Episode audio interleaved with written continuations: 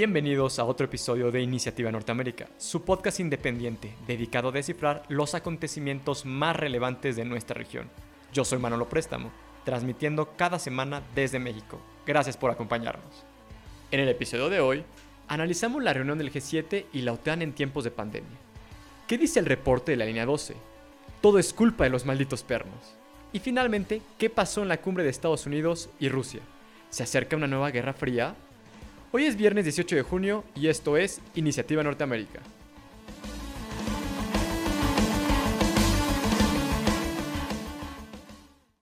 Una reunión en tiempos de guerra. En Carvis Bay, Inglaterra, los líderes de las siete economías más poderosas del mundo se reunieron tras casi dos años inmersos en la pandemia. Las reuniones se centraron principalmente en temas de cambio climático y vacunas. Sin vacunas no hay reducción de emisiones de carbono.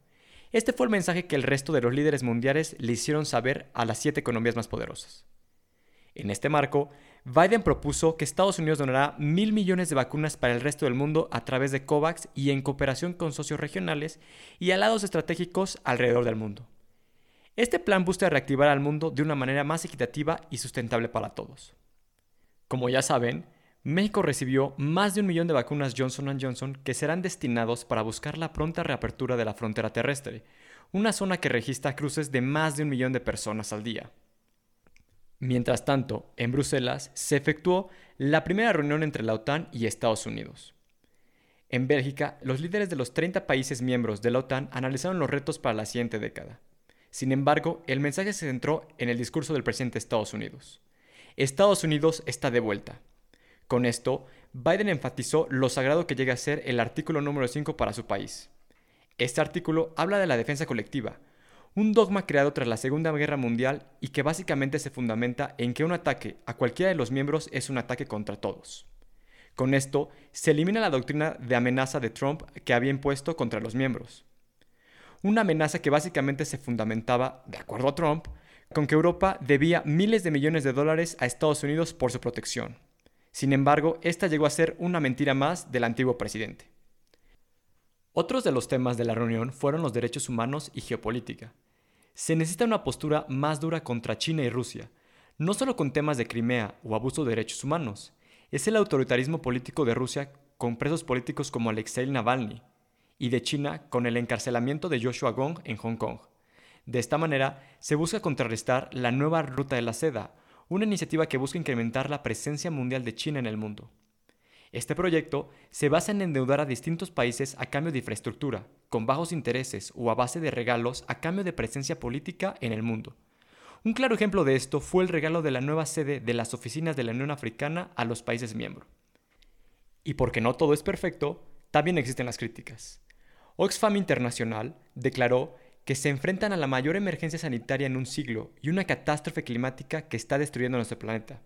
La organización enfatizó que han fracasado por completo en hacer frente a los desafíos de nuestro tiempo.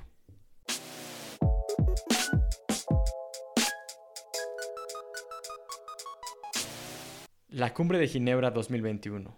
El panorama de una nueva guerra fría. En Ginebra, Suiza, el pasado miércoles, el presidente Joe Biden y Vladimir Putin se reunieron por primera vez como líderes de sus naciones. La reunión duró un poco más de dos horas y nos dejó como lección que existirá el diálogo y canales diplomáticos, pero las tensiones y el recelo continuarán. De esta forma, queda claro que viviremos un panorama estratégico de disuasión por los próximos cuatro años. El juego político se dividió en dos posturas totalmente distintas. Por parte del presidente Putin, presenciamos una postura tajante y agresiva. Rusia negó toda posible culpabilidad en los ciberataques en las elecciones de Estados Unidos en 2016, argumentando que estos posibles ataques sucedieron en América Latina, o en Estados Unidos, o en Europa, o donde sea menos en Rusia. Putin atacó tajantemente a Biden, preguntando a la prensa, ¿quién es el verdadero dictador? Cuando Estados Unidos interviene en elecciones en América Latina por décadas. Realiza asesinatos sumarios en Medio Oriente y permite balaceras en miles de escuelas causando la muerte de niños inocentes a lo largo de su país. Por su parte, el presidente Biden reafirmó la búsqueda de Estados Unidos de acabar con la influencia regional de China y Rusia en el mundo. Finalmente, ante los cuestionamientos de los reporteros, el presidente Biden declaró que la estrategia no es confiar en que Putin y el Kremlin cambien su comportamiento, El objetivo es que Occidente reaccione a sus atrocidades y disminuya su influencia en el panorama internacional. De esta manera, habrá que entender que los escenarios políticos cambian, las estrategias se podrán modificar, pero lo que es seguro es que estamos por vivir un nuevo escalamiento de tensiones en la relación Rusia y Estados Unidos.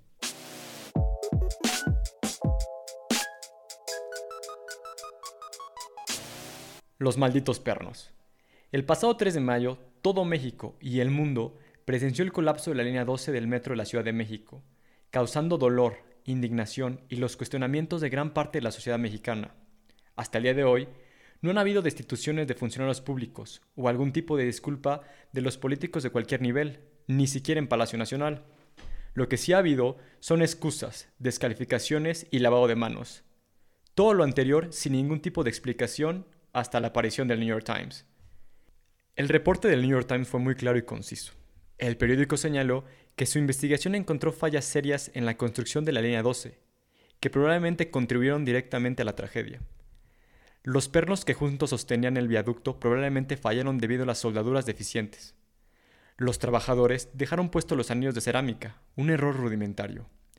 Finalmente, los investigadores señalaron que cuando el tren dio su último viaje es probable que el concreto haya estado separado y solo descansaba sobre trabas de acero que no estaban hechas para soportar solas el peso.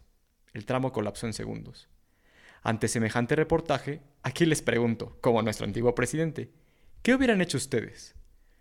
Uno pensaría que las autoridades saldrían a dar la cara, a asumir responsabilidad y mostrar empatía con las víctimas. Pues ¿qué creen? La jefa de gobierno de la CDMX piensa totalmente distinto a nosotros, puesto que salió en Twitter a declarar que habría que preguntarse qué intereses no esclarecidos están detrás de este artículo. Es un medio de comunicación internacional que también es enemigo de la transformación del país. Hay que esperar al peritaje oficial. Pues el día de hoy, el primer peritaje preliminar del gobierno salió a reducir. ¿Y qué creen? básicamente nos confirmó lo que había dicho el New York Times. Mala soldadura de pernos, porosidad en los pernos, fallas estructurales, deformación en las vigas, los malditos pernos, pernos, pernos. En conclusión, no, no era un informe tendencioso. No, los medios de comunicación no son el enemigo del pueblo.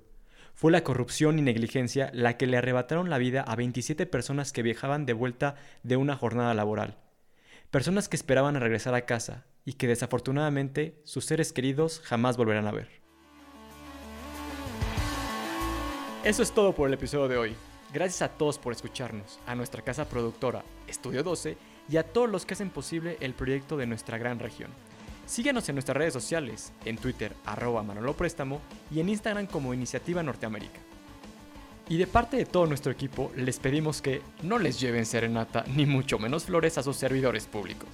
Sean críticos y empáticos con las víctimas. Nos escuchamos la siguiente semana. Hasta el próximo episodio.